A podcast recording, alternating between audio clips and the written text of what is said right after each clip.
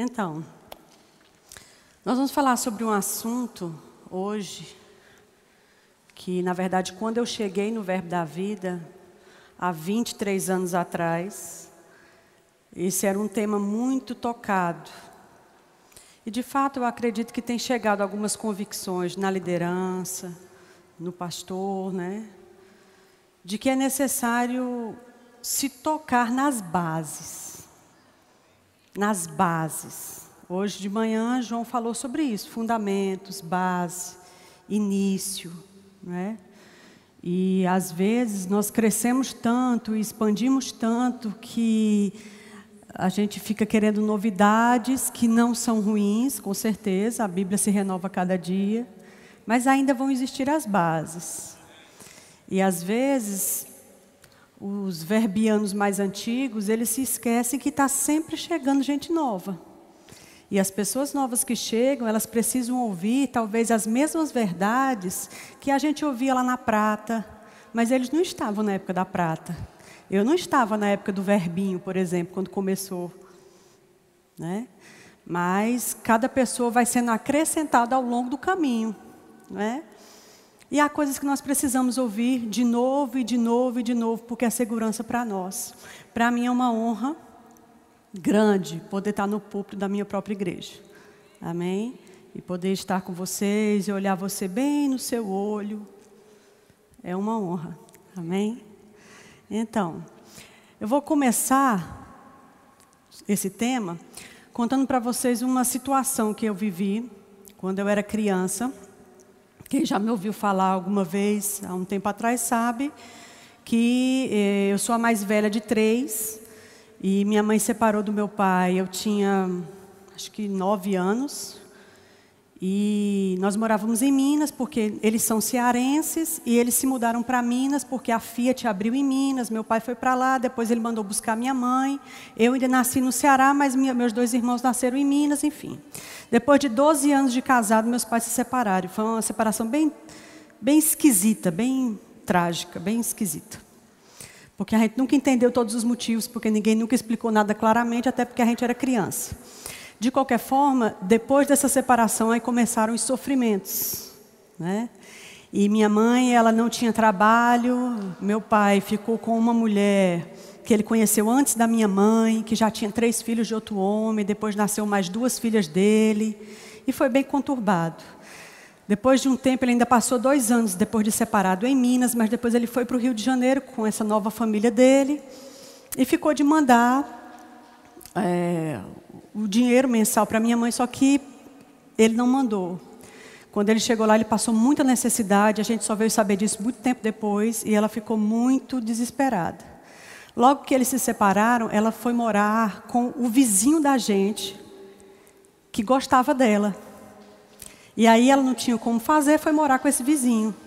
E esse homem bebia, e esse homem ameaçava ela, e era uma conturbação, muito ciumento, etc, etc. Era um relacionamento muito difícil, a gente era pequenininha.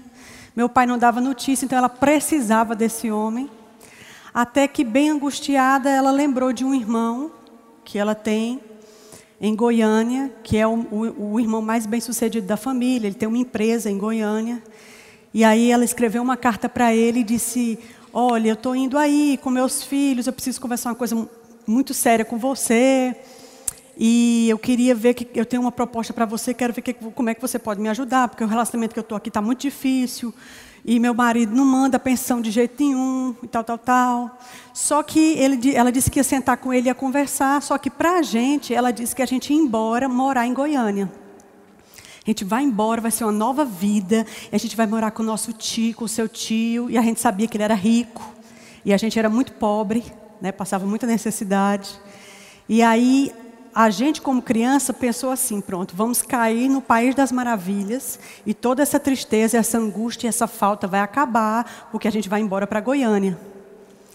E então, nós, minha mãe separou desse homem, que foi uma confusão, porque ele, ele não quis deixar de jeito nenhum, mas ela soltou-se dele, pegou os poucos móveis que ela tinha, deixou na casa de uma, uma conhecida em outro bairro, trancado na casa dessa conhecida, dizendo que depois ia dar o aval para ela vender as coisas lá e ela ir ela mandar o dinheiro para ela, porque ela tinha certeza que ela ia ficar lá. Ela tinha certeza que esse meu tio ia dizer: Pronto, eu vou empregar você aqui na minha empresa, vou arranjar um jeito de colocar você aqui. Vamos alugar uma casa para esses teus filhos e tu vai começar uma nova vida, socorro aqui. E era assim que a gente via, porque assim foi colocado na nossa cabeça. E eu sei que essa era a expectativa dela.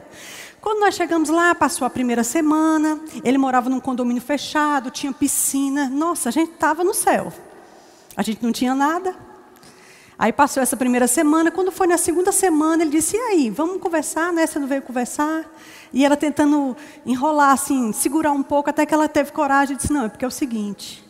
Eu quero propor para você me, me contratar para eu trabalhar na tua empresa, onde for. Se eu não souber o, ofício, você me ensina, mas eu não quero mais voltar para lá. Aí ele disse que o convívio, ela disse que o convívio com esse homem era muito ruim.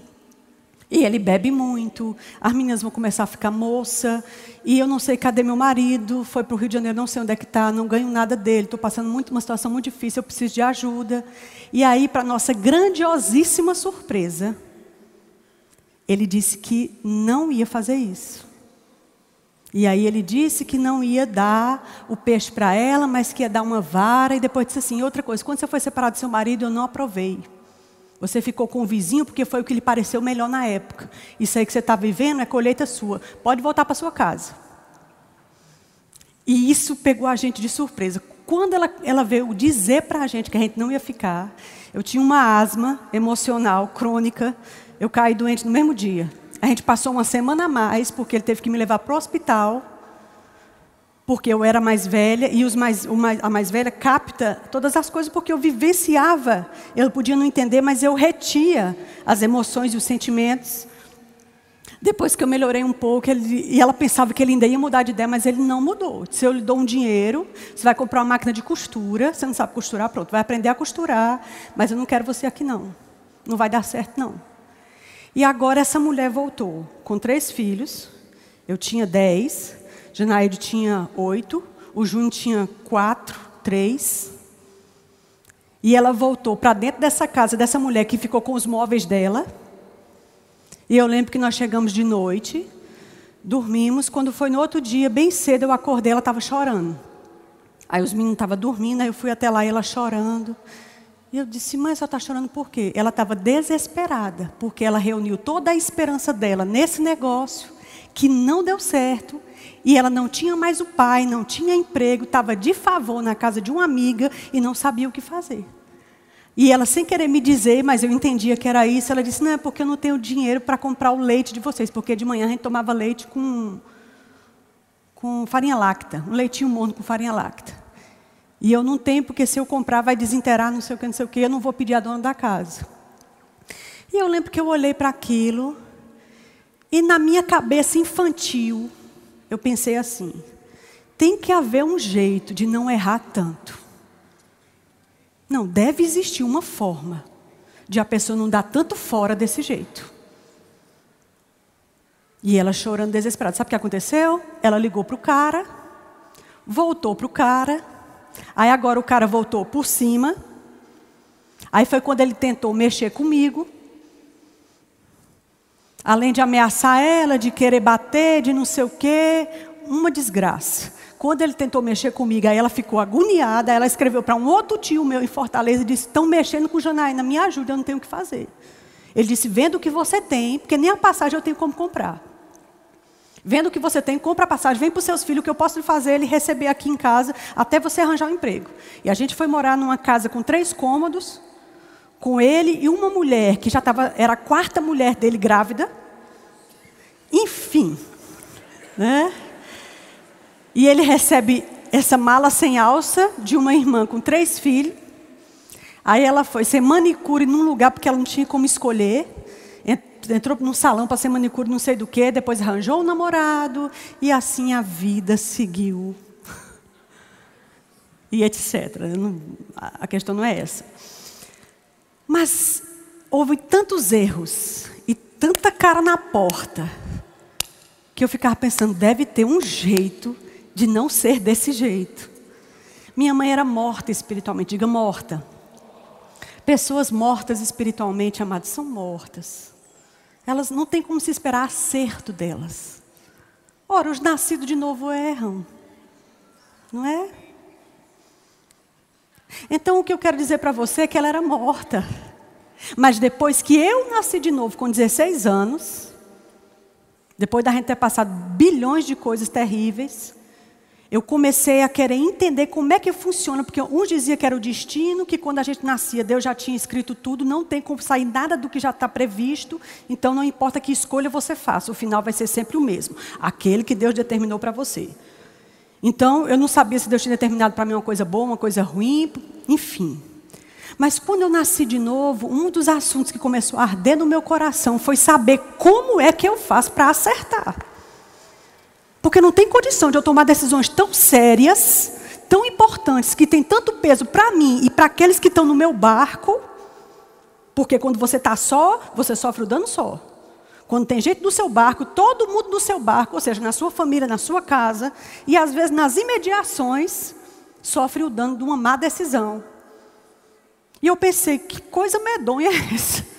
Foi quando me apresentaram livros do irmão Reagan primeiro livro que me foi dado no ônibus do, do, do Bela Vista, lá em Fortaleza, foi O Nome de Jesus. Depois, Autoridade do Crente. E assim foi indo. E eu fui aprendendo que eu e você podemos ser guiados pelo Espírito. Nós não precisamos, amados, ter uma margem de erro tão alta desse jeito. Isso, para mim, para mim não, para Deus, é um assunto básico coisa de crente de 10, de 10 minutos ou de 100 anos. É básico. O problema é que às vezes a gente aprendeu tantas outras coisas, talvez mais profundas, que a gente dá engavetando coisas básicas, que é para a gente andar nelas o tempo todo. Estão comigo? Pense sobre isso.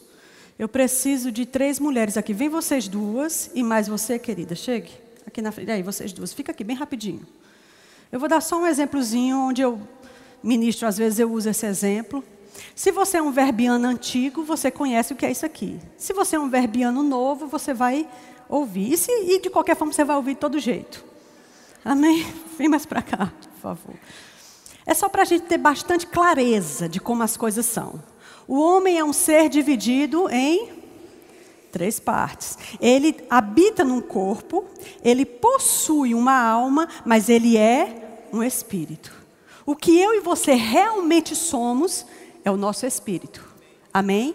Esse espírito é invisível. Associado a ele, e só a palavra pode dividir a alma e o espírito, está a alma. Nela, que a sua mente, está emoções, sentimentos, lembranças, recordações, intelecto, traumas, dores emocional, intelecto, mente, está na alma. Tudo isso aqui mora aqui dentro. É só seu corpo. Quando a gente morre, os bichos comem, acabou. Amém? Quando Jesus vier, ressuscita um corpo glorificado e fica tudo certo. Mas aqui dentro nós temos essas duas pessoas invisíveis. Então, o ser humano ele é composto de corpo, alma e espírito. Três partes. A parte mais importante de qualquer indivíduo é essa. Sobre tudo que deve guardar, guarda o teu coração. A grande maioria das vezes que a Bíblia fala de o coração do homem, está falando, na verdade, do espírito. Amém? Sobre tudo que deve guardar, guarda o teu coração, porque é dele que vai proceder às saídas de vida que você vai precisar, que eu vou precisar. Estão comigo? Amém. Quando um homem, ser humano, composto de três partes, reconhece Jesus como seu Senhor e Salvador e recebe essa vida, então o Espírito Santo vem morar dentro do seu espírito e agora vocês são um só. Tudo que um faz, o outro faz. Amém? Estão comigo? O Espírito Santo e o seu espírito são um. Amém? É assim que funciona. A alma precisa de ajuda, porque ela não nasceu de novo. O corpo, então, é esse que precisa ser submetido. A alma precisa ser restaurada. Mas o espírito está bem, graças a Deus, ele é um com o Espírito Santo, então está tudo certo sobre o espírito. Amém? Porque eles são um. Graças a Deus. Ainda assim será o seu Espírito e o Espírito Santo, que são um. Tudo bem? Pronto. A pessoa mais importante é ele. Então, na verdade, o seu espírito e o meu espírito é o grande alvo, tanto de Deus como do diabo. Todos dois estão rodeando o ser humano para ver se alguém abre alguma porta para ele ter acesso. Primeiro por aqui, depois por aqui, até chegar aqui. Quando alguém nasce de novo, essa pessoa aqui foi recriada. Não foi re, uh, restaurada, foi recriada. Então, quando o homem nasce de novo, se o Espírito Santo habita dentro do espírito do homem, e o Espírito Santo é o espírito do próprio Deus, e Deus é onisciente, o seu o Espírito Santo que habita dentro de você sabe um monte de coisas que você não sabe. Você pode concordar comigo até aqui? Amém. O Espírito Santo de Deus, que é Deus, irmãos, ó, não existe uma, um degradê aí não, entendeu? Deus, Jesus e o pobrezinho do Espírito. Não, irmãos, o Espírito de Deus é Deus. Amém? Jesus disse assim: Eu vou embora, mas eu não vou deixar vocês órfãos. Eu vou voltar para vós. Voltar para vós em que pessoa? Na pessoa do Espírito. Amém? Então está tudo certo aqui. Então, quando eu e você temos o próprio Deus morando dentro de nós, a gente vai ter acesso a informações altamente privilegiadas. Até porque Jesus ele se fez homem e morreu aqui em nosso lugar para restaurar uma comunhão perdida lá no Éden. A Bíblia diz que na virada do dia Deus vinha conversar com o homem. Quando o homem morreu espiritualmente, a parte espiritual que tocava Deus secou, entenebreceu. Mas Jesus veio e refez Amém? Então, quando ele refez, significa que há comunicações que Deus quer fazer com essa pessoa que vai afetar todo o restante do que eu e você somos. Mas não vai chegar aqui, não vai chegar aqui, não se sente Deus. Não, não, eu não posso sentir nas minhas emoções que Deus está me guiando para o Chile. Você não pode sentir que você tem que sair da sua casa para vir para Campina Grande porque aqui bana leite e mel. Não, você tem que saber no seu coração. Porque se eu e você, amados, saímos de onde for, sem, ser, ter, sem ter ouvido de Deus, corremos perigo. Estão comigo? O Espírito é a parte em nós que toca as coisas espirituais. A alma é a parte em nós que toca as coisas intelectuais e emocionais. E o corpo é a parte de nós que toca aquilo que é físico. Estão comigo? Não se sente Deus tocando, não se sente Deus apenas movendo as emoções, mas a gente sabe que Deus está aqui. Amém? Obrigada, viu, meninas? Pode sentar. Partindo desse ponto, a gente tem muitos versículos. A gente vai ver o que, que a gente consegue abrir. Eu quero que você ande junto comigo para a gente ver o que, que a gente pode construir. Mas a primeira coisa que eu quero que você abra, por favor, é em João 16.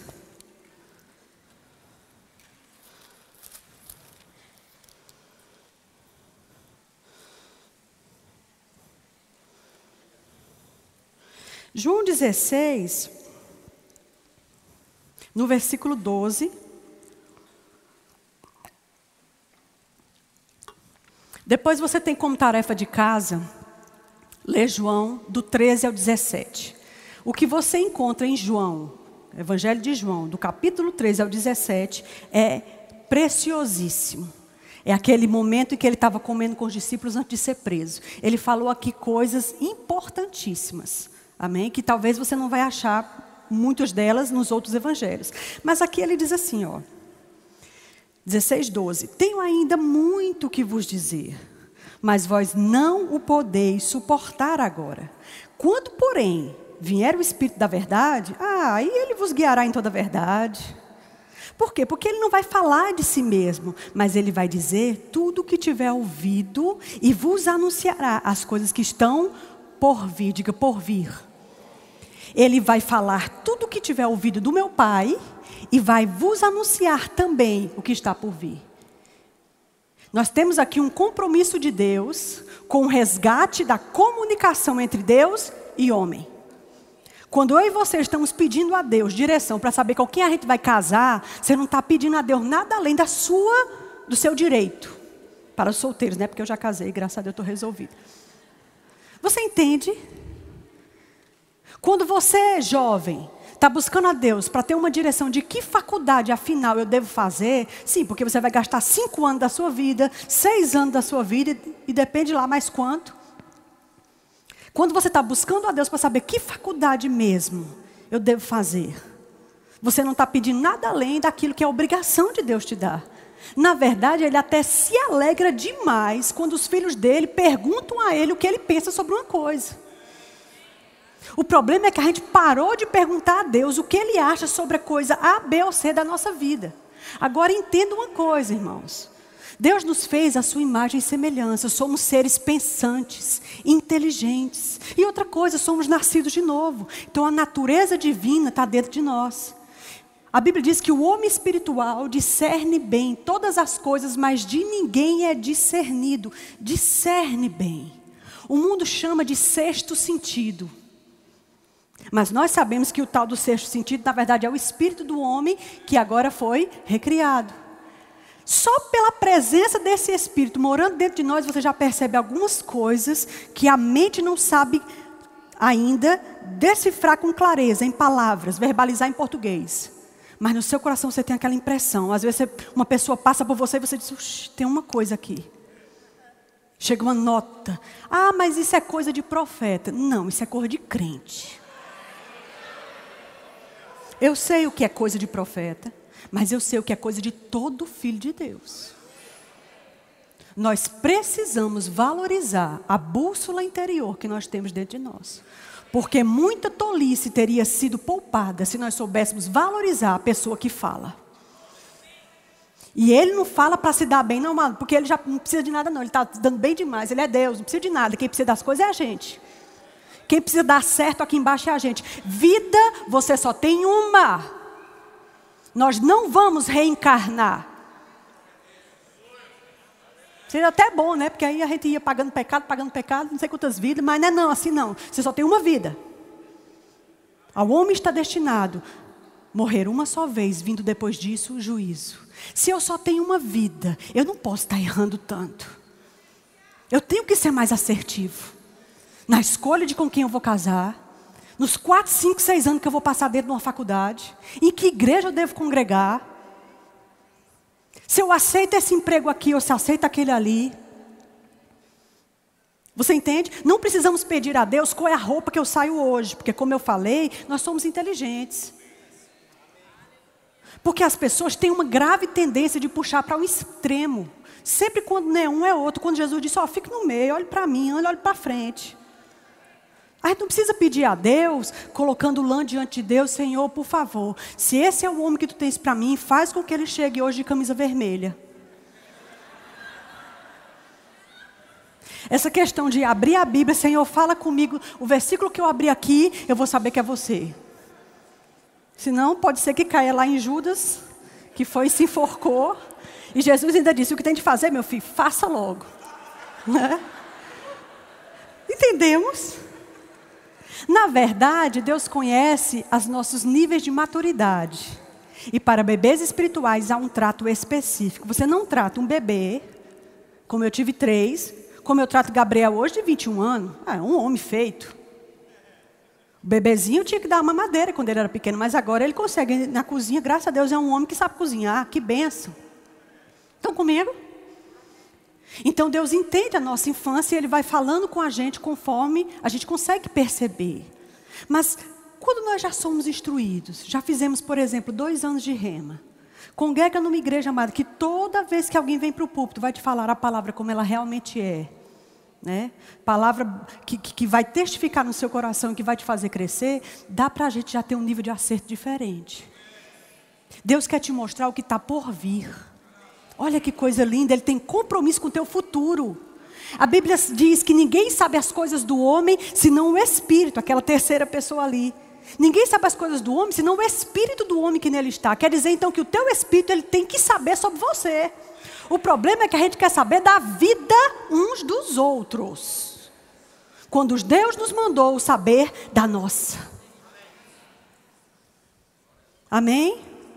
Ninguém sabe as coisas do homem, senão o espírito do homem que nele está. Deus tem informações para você. Ele quer te privar de perder tempo, de ficar rodando em círculos. Ele quer que eu e você sejamos mais assertivos, até porque Ele é dono do tempo e Ele sabe quanto tempo tem. E Ele sabe que não é muito tempo. Deus quer, amado, que eu e você saibamos exatamente o que fazer, como fazer e quando fazer. Não é só o que, mas como. Não é só o que e como, mas quando eu vou fazer isso. Essa voz por dentro, ela vai nos dizer porque é uma obrigação dele e porque ele quer fazer. Agora entendamos que é interessante, às vezes nós da fé achamos que Deus ele é o nosso empregado e que ele tem que obedecer a minha ordem. Não, cuidado para a gente não inverter as posições. Nós ainda somos os servos. Não importa quanto conhecimento a gente tenha, quantos diplomas de remas nós temos. Cuidado com isso. Não somos detentores de toda a verdade de jeito nenhum. Se esse pensamento começou a chegar na sua cabeça, você está com problemas. Nós somos servos. Todo mundo está na estrada procurando chegar. Amém? Estão comigo? Tenho mais versículos para nós irmos construindo algumas coisas. Eu gosto muito desse salmo, eu quero que você abra nele, por favor. Salmo 32.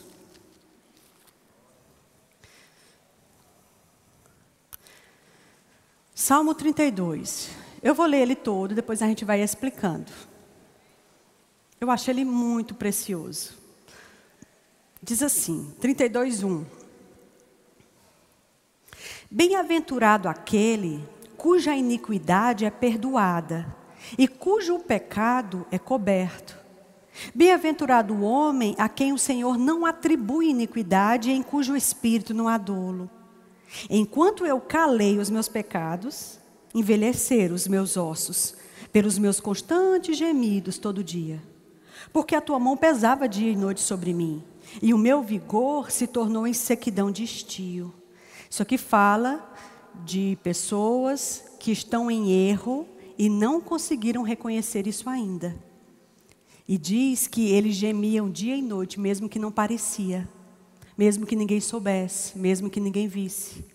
E diz que eles gemiam noite e dia exatamente porque eles estavam errados e ainda não tinham confessado. Estão comigo? Amém? Aí veja que no versículo 5 ele vai tomar uma decisão. Ele diz assim: Confessei-te o meu pecado e a minha iniquidade não mais ocultei. E disse comigo mesmo, né? Confessarei ao Senhor as minhas transgressões e tu perdoaste a iniquidade do meu pecado. Sendo assim, sendo assim quer dizer, todo homem que peca e se arrepende, dessa forma, dessa maneira, reconhecendo, confessando, entendendo que enquanto você não se livra disso, essa tal dessa mão do Senhor, não é Deus pesando a mão em cima de nós para nós sofrer, são as colheitas dos nossos próprios erros. Estão comigo?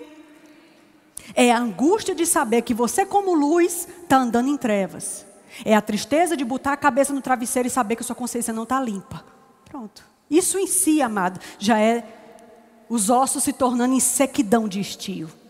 Mas quando uma pessoa reconhece e confessa, ela é perdoada. Quando ela é perdoada, a Bíblia diz que fica alvo como a neve. Aí ele está dizendo que esse processo de arrependimento e perdão faz com que todo homem piedoso que reconhece os seus erros, e todos temos,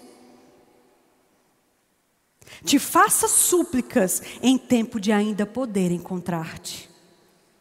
Com efeito, dessa forma, dessa maneira, quando transbordarem as muitas águas, não atingirão. Aí ele está tão cheio do Espírito que ele diz: Tu és o meu esconderijo, tu me preservas da tribulação e você me cerca de alegres cânticos de livramento. Olha só que coisa linda. Ele está tão cheio que agora, agora é Deus que vai falar através dele. Aí agora ele começa a profetizar e Deus toma a palavra e diz: Instruir-te-ei e ensinar-te-ei o caminho que deves andar. Debaixo das minhas vistas eu te darei conselho. Eu já falei sobre isso algumas vezes, mas eu quero relembrar. Essa tela aqui, tá vendo essa? Olha, olha aqui essa televisãozinha. Todo mundo consegue vê-la? Ela está à altura da sua vista. Eu consigo vê-la. Mas ela não está debaixo dos meus olhos. Ela está à altura da minha vista, eu consigo vê-la, mas ela não está debaixo dos meus olhos. Debaixo dos meus olhos, o que é que está? O púlpito. Quando ele diz, eu te instruir-te-ei, eu vou te tomar pela tua mão e eu vou te mostrar o caminho que você deve andar. Debaixo das minhas vistas eu vou te dar conselho, ele está dizendo o seguinte: é tão perto, assim, desse jeito, debaixo das vistas. Uma coisa é aquela tela que eu consigo enxergar, outra coisa é aquilo que está debaixo das minhas vistas, ou seja, perto. Ele quer que eu e você estejamos tão perto que ele pode sussurrar. Sussurrar. Eu não quero que você vá agora. Eu não quero que você faça isso aí agora. Essa associação aí você deixa ela agora. Senão você morre. Sabe aquela nota que vai contrariar o que você quer? Você entende, irmãos? Sabe aquela resistência que eu e você fazemos para entrar num, num determinado ofício, num determinado trabalho, numa direção, numa obra? E você e eu ficamos resistindo àquilo, ele está dizendo: vai chegar uma hora que se você continuar resistindo a isso, tua vida vai ser levada. Não vale a pena. Ceda. Ceda para Deus. Se dobre para Deus. Se você não tem costume de se dobrar para homens, se dobre pelo menos para Deus. Até porque se dobrando para Deus, você vai se dobrar para homens. Amados, o orgulho e o nariz empinado não vai levar ninguém a nada. Estão comigo? Tem a hora de se baixar. Tem a hora de dizer: nada sei. Humilhai-vos diante da potente mão de Deus, para que a seu tempo, Ele mesmo, diga Ele mesmo, é Ele mesmo que vos exalta. Não há uma outra mão em outro braço que possa fazer isso. Veja o que, que ele diz: eu vou te instruir, eu vou te dar conselho, irmãos. Às vezes a gente paga terapia cara para receber conselho. Isso é, fica tranquilo. Eu sei o valor dos psicólogos, inclusive usei terapia muitas, muitas, muitas vezes. sou muito feliz pela vida de Catarina porque me ajudou muito. Se eu fosse fazer uma faculdade, seria essa: psicologia ou serviço social. Não tem nenhum problema. Mas muito provavelmente, depois de sessões e sessões conversando, o que você vai ouvir é aquela nota que já está dentro do teu coração faz um tempão. Mas parece que às vezes a gente precisa que uma outra pessoa verbalize aquilo que já está dentro. Estão entendendo? Debaixo das minhas vistas, eu vou dar a você conselho. Aí ele diz assim: olha, não seja como uma mula, não ou como um cavalo, que com freios e cabrestos é que se domina. Não sei se você já andou de cavalo, João é melhor nisso. Você senta lá num bicho, pega na rédea, e ele ensina que você tem que dar uma apertadinha aqui na, na, na barriguinha dele e puxa. Quando você quiser que ele corra, você folga a rédea. Quando você quer que ele pare, você puxa a rédea. Ele compara um crente que não sabe obedecer a Deus como uma mula em um cavalo. Ele diz: não seja assim, não, porque eu não quero precisar frear você desse jeito, não. Eu quero te guiar em paz. Eu quero te mostrar o que está por vir. Eu quero te poupar das armadilhas que o diabo está fazendo para você e você não sabe. A Bíblia diz que o prudente, ele vê o mal e ele se desvia. Mas o tolo abestalhado vai, aí cai. Caiu por quê? Porque não ouviu. Porque na hora que eu e você atentarmos para essa voz que te adverte, ele vai te privar da queda que te aguarda lá na frente. Ouça o que eu digo. Estão comigo? Não seja como a mula e o cavalo, que sem freios e cabrestos não se obedece. De outra forma, não te obedece. Muito sofrimento terá que curtir o ímpio. Mas os que confiam no Senhor, é a misericórdia que vai assisti-lo. Amada, a fatalidade não é para nós. A desgraça repentina não é para nós. Esses avisos, eles são reais. Janaína, mas eu não consegui entender como é que funciona esse negócio de, ser, de ouvir a Deus. Olha, primeira coisa, para de achar que é difícil ouvir o Espírito Santo. Porque assim como o peixe, ele sabe lidar com a água, porque ela, ele tem a natureza de sobreviver dentro da água. Assim o crente sabe lidar com as cores de Deus. Porque você nascido de novo. O reino espiritual é onde você se move. É como o peixe na água. Você sabe o que fazer ali. Não se preocupa não, tá tudo bem. Agora é óbvio que há um treinamento do nosso espírito que precisa ser feito. E a Bíblia diz: edifique-se a si mesmo, no seu espírito, sobre a sua fé santíssima, orando em línguas, orando no espírito. Não é à toa que domingo passado, João falou sobre isso. O batismo no Espírito Santo é fundamental. Ora em línguas, amado, em tempo e fora de tempo. Ora em línguas dirigindo o carro. Ora em língua lavando a roupa, varrendo a casa, cuidando dos meninos. Ora em língua no banheiro. Não é pecado, não. O Espírito Santo não se ausenta, não. Amém? Ora em línguas na fila do banco. Ora em línguas quando você estiver na carne. É melhor orar em línguas do que dizer o que não pode, porque não tem como voltar uma palavra dita. Já saiu. Ninguém engole uma palavra errada que saiu, porque já saiu. Estão comigo? Pense sobre isso. Esses avisos, eu estava pensando, quando. Estou perto de terminar. Quando Maria foi apresentar Jesus para ser circuncidado. E aí, quando ela foi, ela encontrou Simeão e Ana. Simeão falou algumas coisas o, sobre o menino, que esse menino foi posto em Israel para divisão, para er, erguer e rebaixar muitas pessoas, etc. E ele olhou para eles também uma espada vai traspassar a tua alma. Interessante isso. Quando foi que essa espada traspassou a alma de Maria? Quando Jesus foi preso, crucificado, açoitado, esbofeteado, crucificado e morto. Agora, isso aconteceu quando? 33 anos depois, porque o menino tinha oito dias de, de vida. Quer dizer então que Deus teve o cuidado de avisar aquela mãe que um dia ela ia sofrer tanto como se fosse uma espada traspassando sua alma. 33 anos depois, ninguém venha me dizer que Deus não fala com você sobre seus filhos. Tá aí uma coisa. Irmãos, nós nascemos de novo para ser guiado. Eu não quero saber o que não devo saber. Mas Deus sabe que eu quero ser comunicada das coisas. Quando Gabriel começou a namorar, lá em casa só namora com 18. Todos dois já sabem. Bebel também sabe. Que Deus ajude, que Bebel consiga.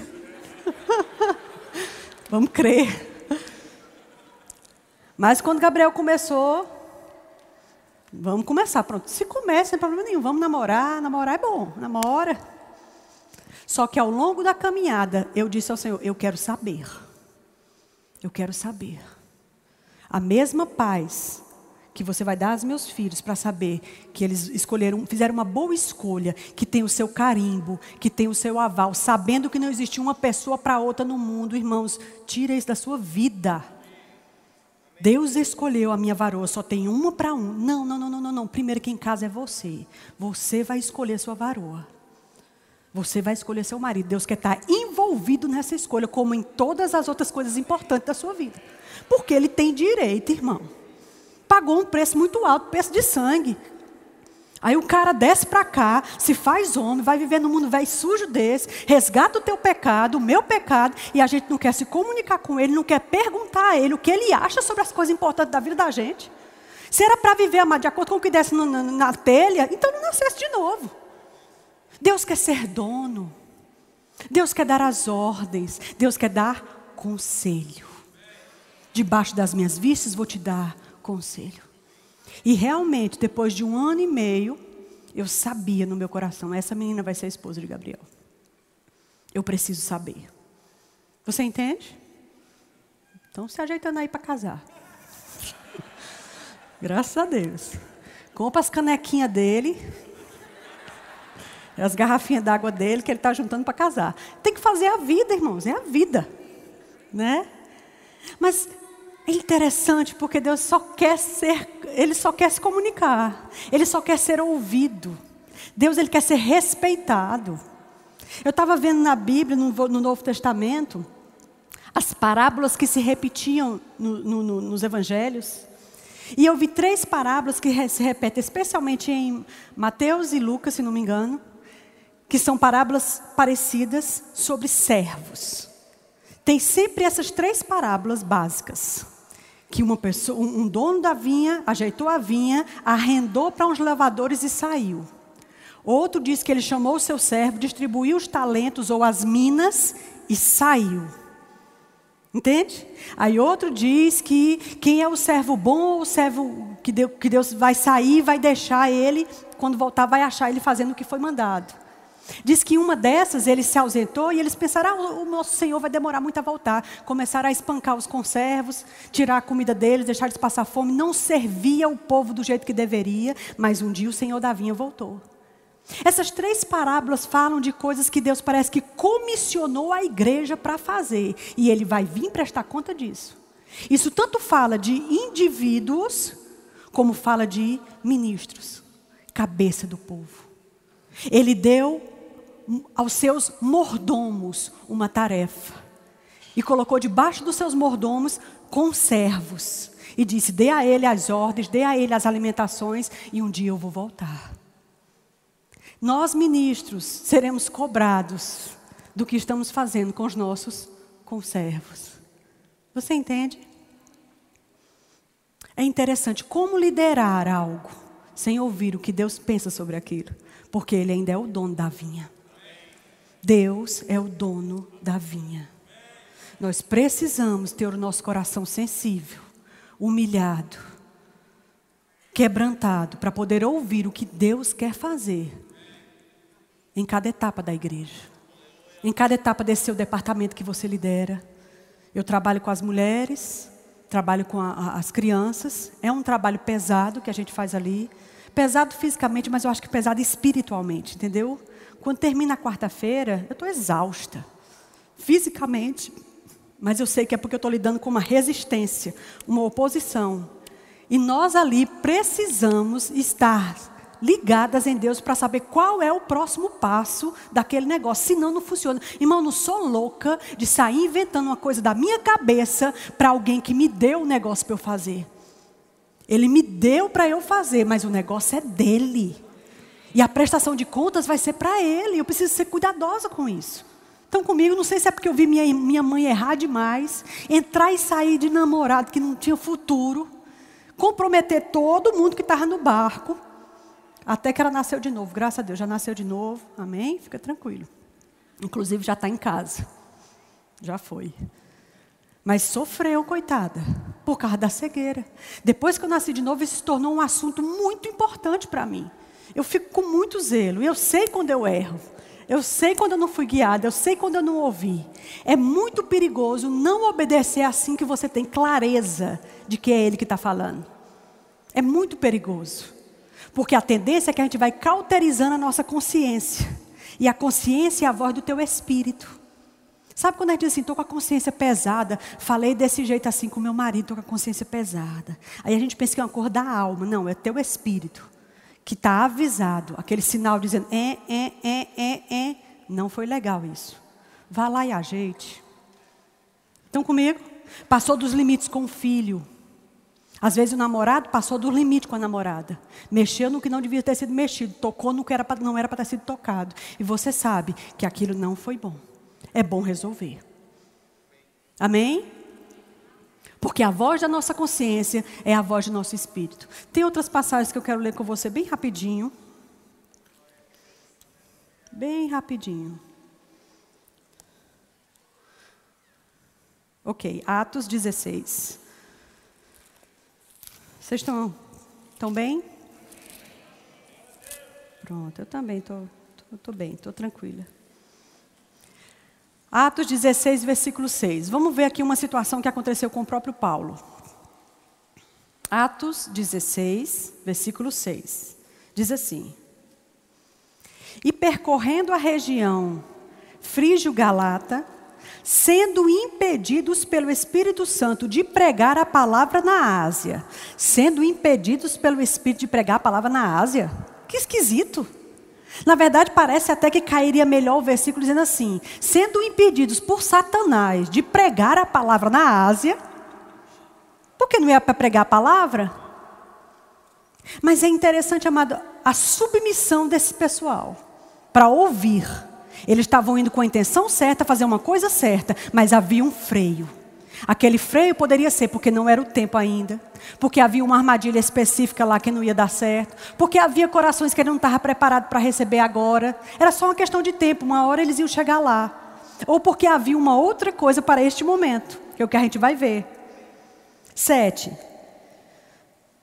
Defrontando Mísia, tentaram ir para Betina, mas o Espírito de Jesus não permitiu. De novo. Ele já estava indo para tirar férias em Betínia, não. Para se hospedar num resort, não. Estava indo pregar a palavra. Mas Deus não permitiu ainda. Quando você percebe freios naquilo que você está querendo fazer, Deus não vai te deixar em confusão, Deus não vai te deixar em dúvida, Ele vai esclarecer em algum momento. A Bíblia diz que quem confia no Senhor não será confundido. Amado, confusão não é para você. Olha, se tem uma coisa que eu tenho raiva em mim mesma é quando eu estou indecisa. Que eu entro para comprar uma roupa e fico indecisa. É essa ou essa, é essa ou essa. Eu percebo que eu fico irritada e depois eu descubro o que é, porque eu estou indecisa. E eu não gosto de indecisão. Eu preciso saber o que, que, eu, o que, que eu vou fazer. Embora eu sei que é uma escolha minha. Entende? E aí então, quando eles foram impedidos uma vez, depois foram impedidos de novo, versículo 8. E tendo contornado Mísia, desceram a Troade. À noite sobreveio a Paulo uma visão, na qual um varão macedônio estava em pé e rogava, dizendo: Passa a Macedônia e ajuda-nos. Assim que teve a visão, diga assim que teve a visão. Olha só, a prontidão de obediência. Assim que teve a visão, imediatamente procuramos partir para aquele destino, concluindo que Deus nos havia chamado para lhes anunciar o Evangelho. Deus não vai deixar você confuso. Amém? Vai para ali, isso é navegando, viu? Dias e dias. Não, vamos aqui para a Ásia. Aí percebe aquele freio. Ah, então vamos, vamos para esse outro canto. Aí percebe aquele freio. Quantos dias de um lugar para outro até ter a certeza do que vai ser feito? Mas também quando Paulo teve aquela visão amada, não hesita quando eu e você recebemos a direção. Se você e eu não tivermos absoluta certeza que foi Deus, rumina aquilo um pouco. Não sejamos tão precipitados em falar em nome do Senhor ou em agir em nome do Senhor, se não for realmente o Senhor. Eu prefiro, particularmente, pecar para menos do que pecar para mais. Você entende? Cada um sabe de si. Então, rumina um pouco, ou seja, aguarda, espera, observa. Agora, não tem como a gente esperar consultando o WhatsApp. Não tem como a gente esperar passando a noite assistindo as séries, porque eu tenho que estar em dia com as séries. E eu perdi muitos capítulos, então tem que virar à noite que é para me atualizar. Mas ninguém consegue ficar até meia-noite, uma hora da manhã, lendo e orando. Mas as séries, a gente vira à noite. A gente não, porque eu nunca fiz. Entenda que eu não estou condenando as séries. Tem uma que eu estou assistindo agora por causa de Bia. This is it. This is us. Sei lá. Mas enfim, tanto faz. Não é uma coisa que me prende, você entende? Eventualmente aparece um capítulo e eu assisto e pronto. Mas uma vez eu vi o pastor de Orlando, que hoje está em Orlando. Qual é o nome dele? Diego, antes dele ir, eles estavam se preparando e ele estava no ministério ministrando de manhã. Eu achei interessante. Ele disse assim, irmãos, eu acho, eh, eh, eu admiro, acho bem legal determinadas coisas dessa vida. Por exemplo, ele usou as séries. A série tal, a série tal, é bem interessante. Só que para mim não dá certo, porque eu tenho outras prioridades. Eu até gostaria de virar noites nisso daqui. Mas se eu fizer isso, eu vou, ter, vou ser tido como negligente diante de Deus. Porque eu tenho outras prioridades. Você não é isso, mas eu sou pastor. De mim vai ser requerido determinadas coisas. Eu achei interessante ele ver o limite que ele tem. Porque a quem muito for dado, muito será cobrado.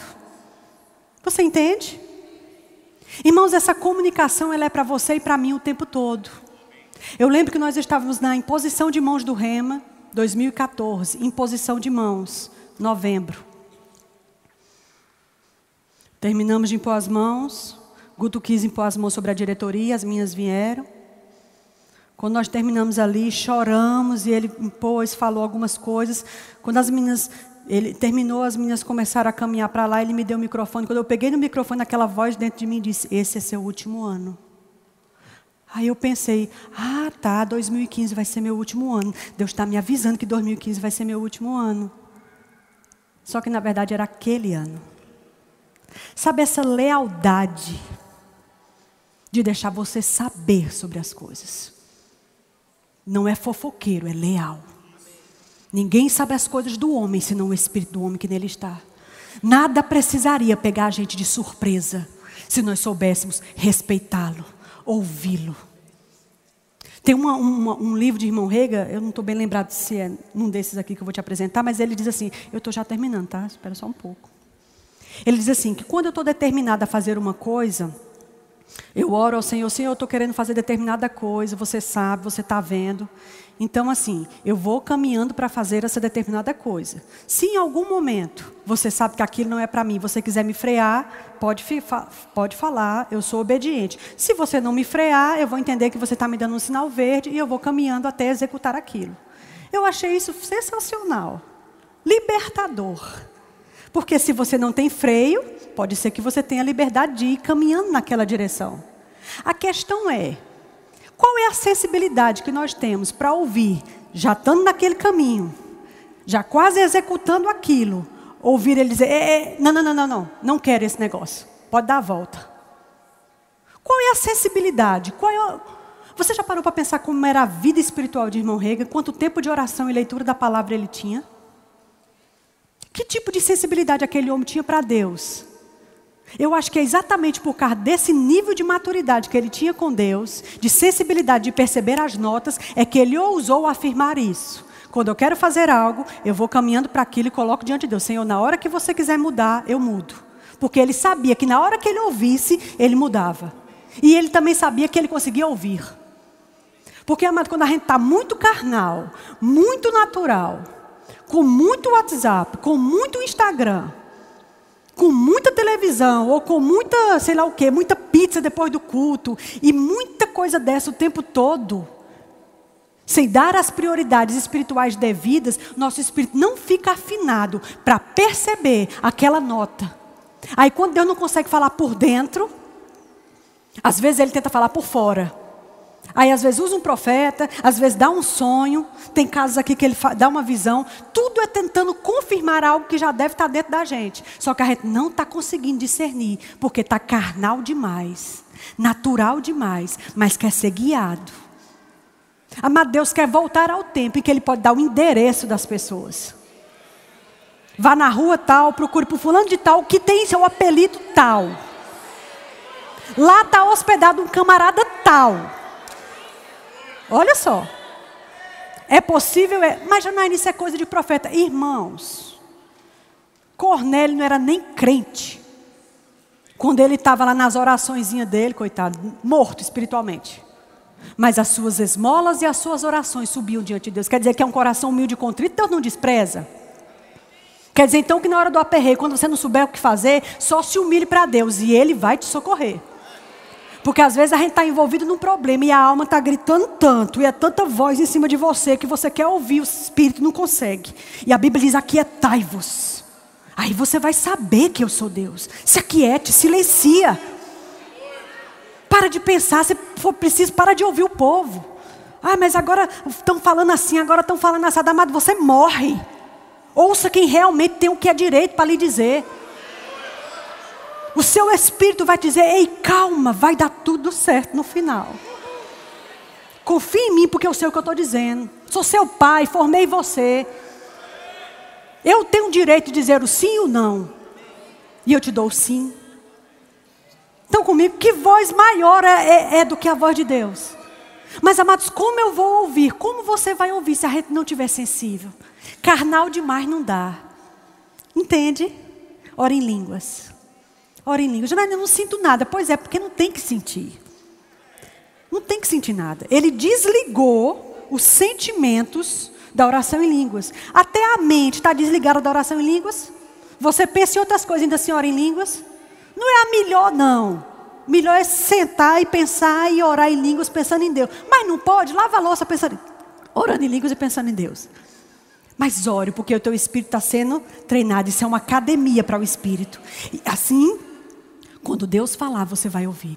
Irmãos, não dá para viver nessa vida aqui embaixo sem o conselho de Deus. Não dá. Deus quer te informar sobre o teu amanhã. Deus quer te informar sobre o teu hoje. Deus quer te dizer se você tem ou não essa chamada. Para você não ficar batendo cabeça em parede, nem reclamando porque pastor não lhe vê. Porque se eu não tenho, amado, esse determinado dom, para que eu vou ficar batendo cabeça? E se esse dom não é para este lugar? Se ele não for para este púlpito, e aí? E outra coisa, e o dono do dom? Ele não tem direito de dizer como, quando e onde?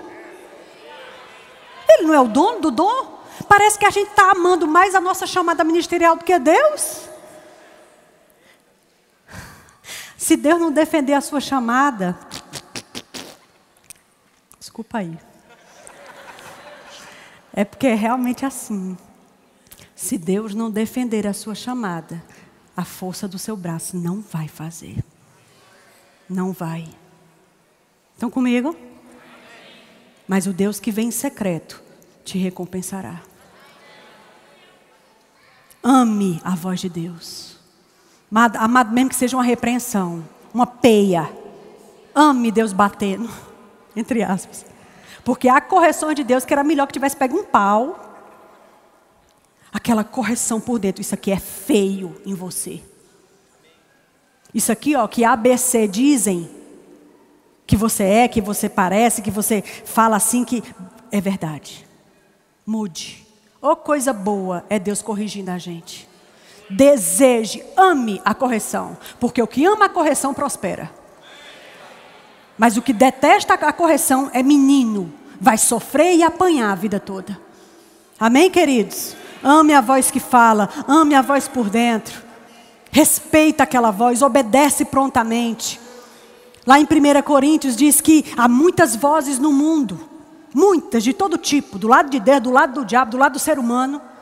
Se eu ficar surdo, se eu ignorar o sentido daquela voz, vai acontecer duas coisas. Primeiro, eu vou ser estranho para ela. Depois, ela vai ser estranha para mim. Se for a do diabo, ótimo, porque eu quero é ser estranha para ele ele é estranho para mim mesmo. Mas se for a de Deus, se eu estiver ignorando a palavra de Deus e a vontade de Deus para minha vida, e aquela voz que me corrige, ou que me empurra, ou que me exorta, ou que me consola, ou que me dá uma ordem, e eu fico ignorando, ignorando, um dia ele vai falar e eu não vou ouvir mais. E uma hora ele mesmo vai parar de falar. Porque o Espírito não contenderá para sempre com o homem. Amém? Fica de pé.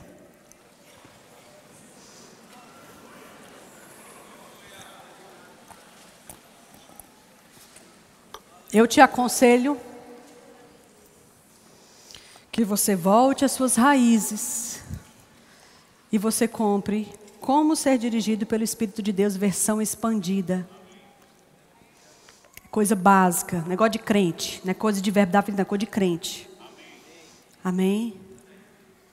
Para aprender o beabá. Amado, o mestre, ele é colocado no meio da igreja para esmiuçar a comida como um passarinho e colocar no seu bico. Amém? É isso que Kenneth Rega, que também era mestre, porque ele é profeta e mestre, ele fazia. Então comigo, leia isso. Nós temos Rick Renner, eu acho que você precisa se familiarizar com Rick Renner. O primeiro livro dele que eu li foi Você Pode Superar Isto. Se você tem problema com mágoa, eita, você precisa ler esse livro. Eu já li alguns, mas só o de Rick Renner me alcançou como eu precisei. Estão comigo? Outra pessoinha que você precisa se familiarizar, porque vai te ajudar muito, é Tony Cook. Eita, acaba bom. Muito bom. Nós temos gente muito boa escrevendo coisas boas. Leitura que você tem que ficar peneirando, nem cuspindo o tempo todo. Coisa ruim é você ter que ficar comendo uma coisa que você tem que ficar espinha de peixe todo o tempo. Bom é você morder a carne maciça e poder engolir sem nenhum problema. Estão comigo? Volta a estudar a igreja. Se precisar, rapaz, entra na Luminai, se associa. Já se formou no Rema, se associa. Vem assistir a aula. Oh, você pode fazer tudo de novo sem pagar. Oi? Você pode sentar e assistir uma matéria que você não teve. Você pode assistir duas, três. Pensa sobre isso. A gente precisa se reciclar. Voltar para os inícios, porque Deus quer nos atrair para as primeiras coisas e para todas as outras. Amém. Feche os seus olhos, eu quero orar com você. Senhor, nós nos colocamos diante de você nessa noite, com o nosso coração tão desejoso de acertar. Tudo o que nós queremos é acertar. Quanta tristeza na nossa vida teria sido poupada se nós te ouvíssemos. Como diz o Salmo 31, 32 que nós lemos ele associa claramente o ser guiado ao cair e cometer pecado. Sofreu o dano porque não foi guiado. Porque foi como mula e cavalo que com freios e cabestos se domina. Mas nós não devemos ser assim.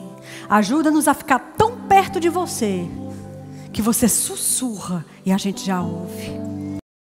Ajuda-nos, Pai, a desejar ouvir você como você merece ser ouvido. Nos nossos relacionamentos humanos, quando uma pessoa é ignorada, ela não permanece na amizade. E você é ignorado todo dia, mas você ainda está lá. Você ainda está lá. É muita lealdade, é muita fidelidade.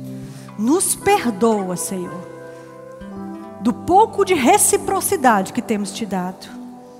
Nós nos arrependemos, nós nos colocamos diante de você, queremos ser crentes melhores, filhos melhores, ministros melhores.